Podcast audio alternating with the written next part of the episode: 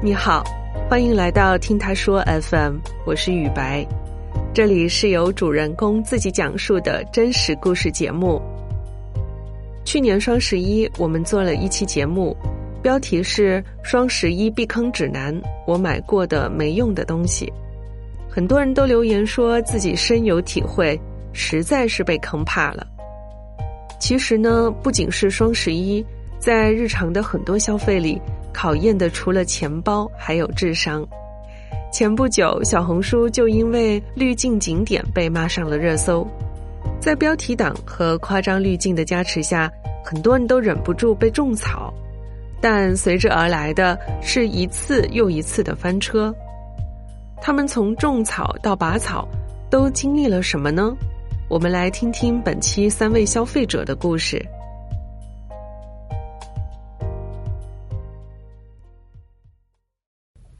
大家好，我叫芒果，今年差不多三十了，在广东，我的职业是一个新媒体小编。平时如果在朋友圈啊，或者是看小红书啊，还有抖音啊这几个平台，我看见那些特别吸引我的，我都很喜欢去打卡。几乎一个星期会有五天去打卡。下班的时候可能无聊啊，都会去找一些店来坐一坐啊，然后尝一尝啊，这样子。打卡呢，它有时候会翻车，因为我本人是非常喜欢猫的，然后我就看到城区里面有一家猫咖，在小红书啊也看到很多他们的推荐，他可能在。上面加了太重的滤镜了，然后有一种很吸引我的感觉，让我很有冲动想去打卡。就我当时看到这个照片的时候，我就马上跟我的同事说：“哎，我们今天晚上就去打卡吧。”然后我同事看的照片也觉得：“哎，好像挺不错的，在那里氛围也是不错。”我们就几个同事一起去打卡。我在别人的照片上看到呢，是一个很干净，然后收拾的很好的一个地方。但是我去到之后，一进门，猫可能没有怎么去打理，还是什么的，就味道特别重。店员也不是很多，有些呃顾客走了之后，他没有及时的收拾，而我们去到还在那里待了一会，就是不知道坐在哪里比较适合。只能蹲下来先玩一下，撸一下猫，其实还是有点失望的。我看到它上面的推荐是那些猫都是很好玩的，然后很粘人，又很好撸。去到之后，那个猫完全是不粘人的，我一逗它，它就走。我还看到它有推荐吃的，是那种蛋糕啊。做的那个外貌确实是很吸引人的，很好出片的。当时点了每人一个，我们点了之后，嗯，样子是过得去的，但是跟人家推荐的那个照片还是有一定的区别。不好看也就算了，说不定味道上面是可以给你一种惊喜呢。然而并没有，就那种平平无奇。跟我自己做的差不多。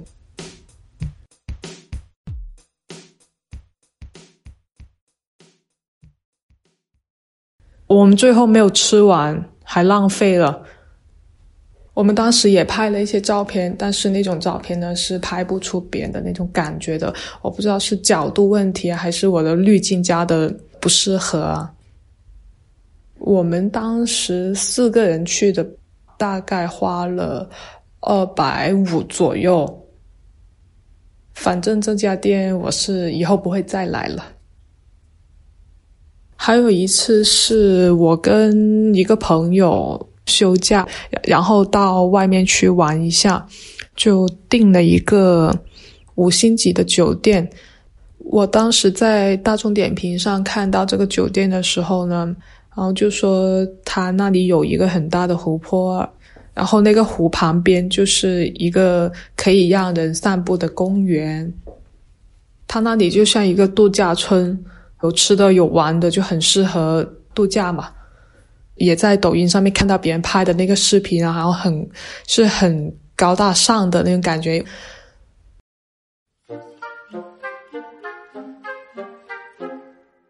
我们当时去到的时候，在前台还是挺正常的。但有一个很奇怪的点，就是没有什么人在那里。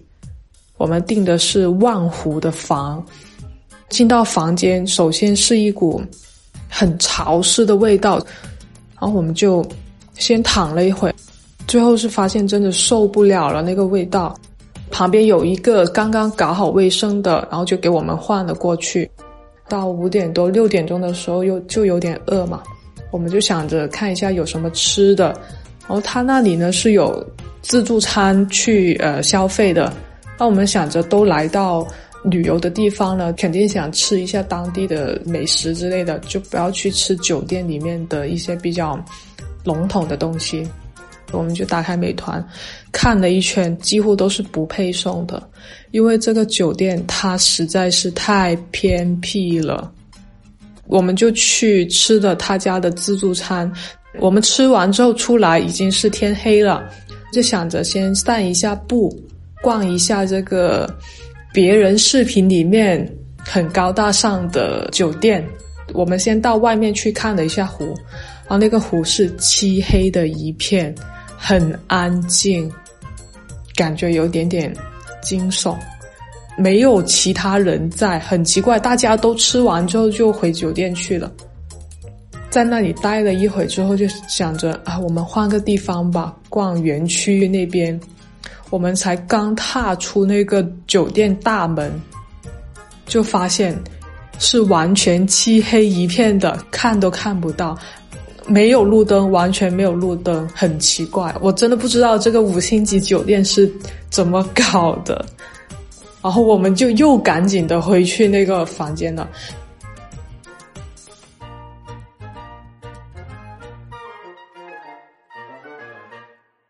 他有那个浴缸，想着今天比较累，想泡一下澡，然后我就问他有没有那种一次性的那个浴缸套，然后他也说我们酒店不提供这个服务。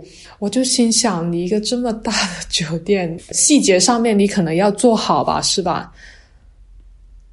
完，我一张照片都没有拍，好，因为不好看呢。它的装修其实是很旧、很旧、很旧、很一般。然后我朋友跟我说要八百多还是九百多的时候，我吓到了。就这个破地方要九百块，我真的服了。其实类似这样的翻车经历还有很多，特别是某些平台上推荐的一些网红打卡点啊，我们都要擦亮自己的眼睛。不要被他的那个效果图所骗了，因为现在的滤镜实在是太冷骗人了。打卡需谨慎。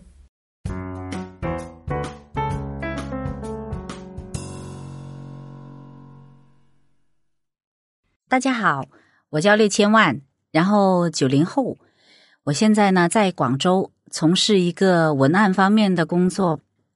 一般会针对自己特别需要的东西来买，很多减肥的东西。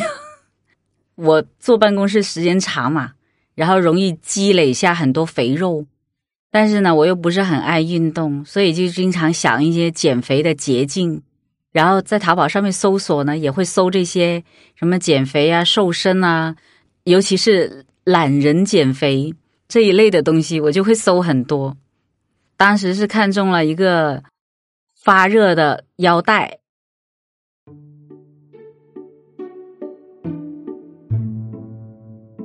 它有些图片就是那种看起来好像一个两百斤的人，两个月之内好像就减了三四十斤。然后这个腰带呢，他就说，呃，坐着不用动，可以上班、下班，甚至睡觉都能用，反正随时随地都可以用，就特别方便。不用浪费很多时间，我自己也可以不用运动，这是完全的懒人减肥。当时就觉得这个真的是个神器，应该很有效果。看多了几张图片，就先把它放购物车了，然后我就买了。原价好像是两百多，它打折之后好像是一百六十多。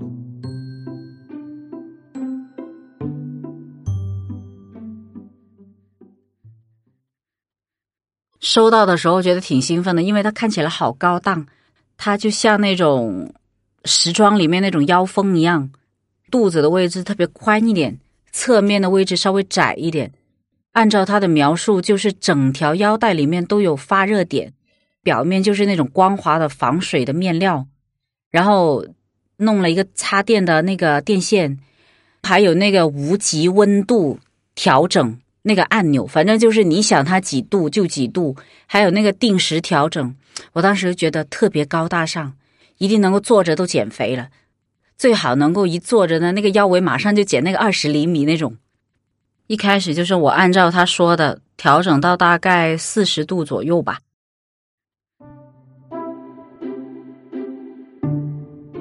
当时呢也是夏天，七八月份的时候。我用的时候还特地把家里的空调关了，风扇也关了，然后就坐在那里开着这个东西，开到四十度。我觉得第一天出了一点汗，但是好像没有怎么瘦。客服跟我说：“你耐心一点，等一个星期看看，或者在你能接受的范围内，你调高一两度，然后每次你可以用半个小时到一个小时这个时间。”所以我就在他建议的时间。和那个温度范围内，就是后来调到大概四十五度左右吧，我还是不觉得怎么烫。然后又往上调了一点儿，反正我记得后来差不多调到了五十度，确实是感受到有出汗了。但是呢，因为当时呢也是夏天，全身都会出汗的，只是腰上面出的多一点而已。我就这样子用了大概两个星期吧，它还是没什么效果。然后那个客服继续叫我，你再耐心一点。我说好吧。我甚至在那个腰上面涂了一点那个发热的那个生姜油，反正就是涂的很均匀。穿了一个背心，但是呢，那个机器还是直接接触我的。我是把那个背心罩在这个腰带的外面了，然后汗是出多了，但是半斤都没有少到。我真的出了很多汗，但是喝一杯水它又胖回来了那种。我当时就觉得很失望，整个蒸笼一样就坐在那里，在那个腰带上面加温，就是跟那个蒸猪肉一种效果。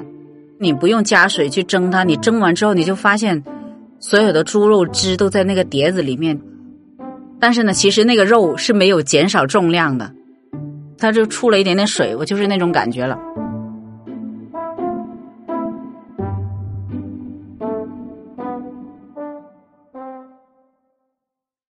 后来我就问一些朋友，他说光出汗，你又不动，那你只会脱水。这种出汗的方法估计是不管用。哎，我就觉得算了，还好，就是百来块。哎，最后我觉得我还是要挣扎一下。我又这样子浪费了一个月的时间，然后当时因为太热了，最后我还长了一点热痱，就是那个痱子，搞得自己腰上面挺痒的，最后就没用了，只能够放弃了。我也不去干啥差评啊什么的，就算了，就这样了。最后觉得，后来发现只能够运动，但是呢，腿有点伤，所以呢，现在只能做室内的热瑜伽之类的。我觉得比那个出汗那个玩意儿实用多了。钱还是不要乱花，多看一下别人的评价，或者怎么看一下自己的体质问题。不然的话呢，就是像这样子，花了钱。然后那个肉还在，你就觉得好伤心。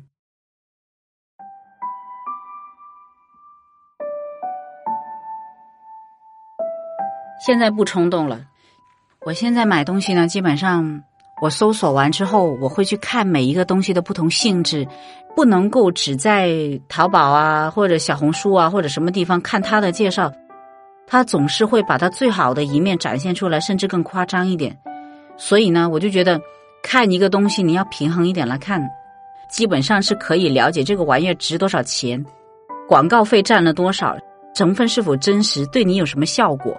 所以呢以后就再也不会冲动的了。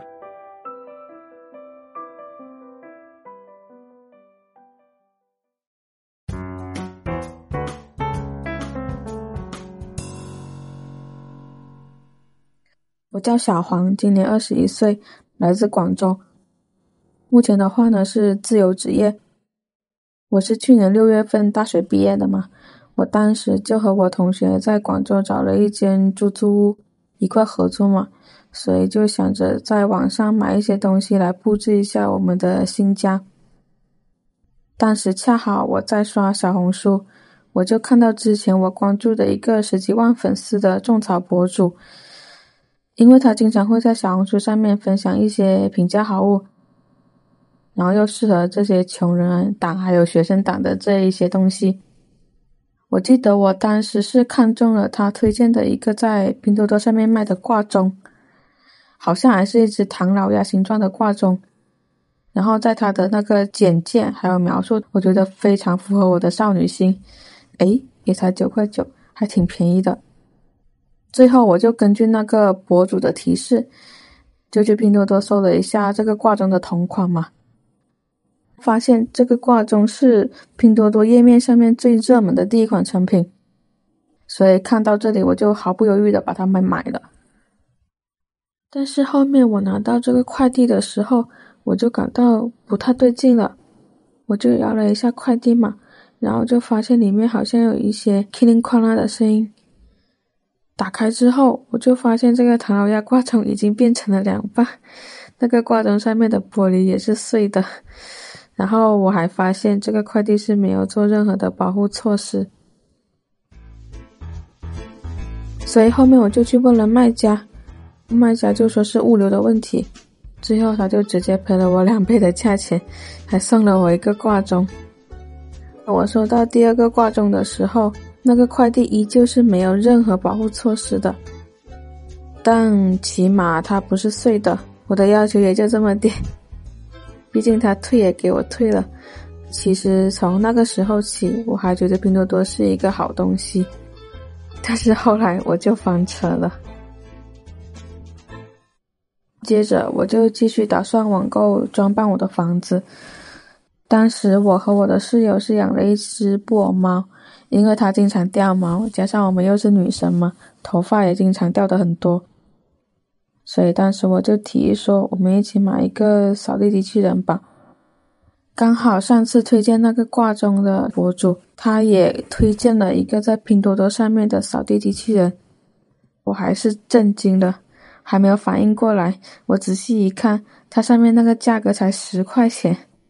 而且我看到他介绍的那个描述中，感觉这个机器人还挺机灵的。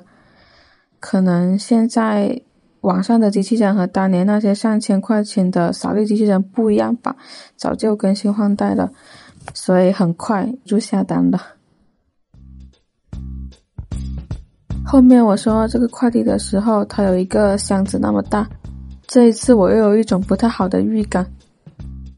但是拆了快递之后，我发现里面装的全都是泡沫，在箱子的最里面包裹的只是一个小盒子，大小的话只有我拳头那么大吧。我当时还在想，有点奇怪，为什么扫地机器人有这么小吗？后面拆开了之后，我很震惊，因为我发现我竟然只是买到了一个零件而已，而且最奇怪的是，它竟然还会动。而且还会发出嗡嗡嗡的声音。一般扫地机器人不是下面有两根旋转的扫叶吗？后面还有一个储存垃圾的那种储物的东西吗？但是我收到的就只有一个扫叶，除了上面有一个小盖子，旁边有个开关按键之外，打开开关之后呢，它会在地上就随便转来转去，它应该就是这就是在扫地吧。然后就把头发那一下子卷起来，但是它根本就没有地方储存垃圾，扫的那些头发到处都是，不小心的话，它碰到边边角角，它就会弹回来嘛。然后弹回来之后，它就又不动了。我就觉得我到底是买了个啥？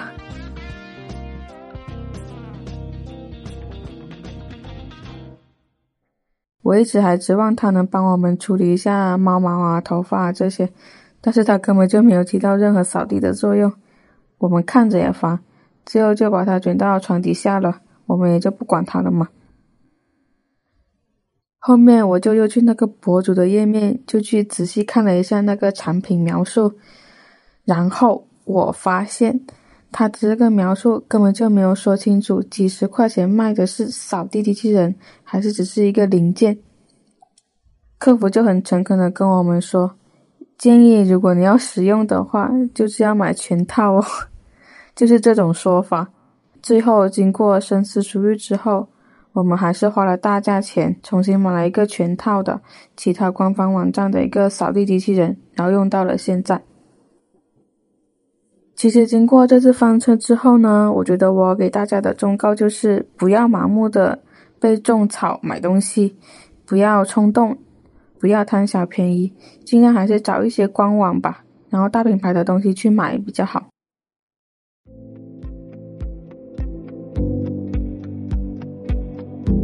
你曾经被种草平台套路过吗？结果又是怎样的呢？欢迎在评论区跟我们交流。你现在正在收听的是真人故事节目《听他说 FM》，我是主播雨白。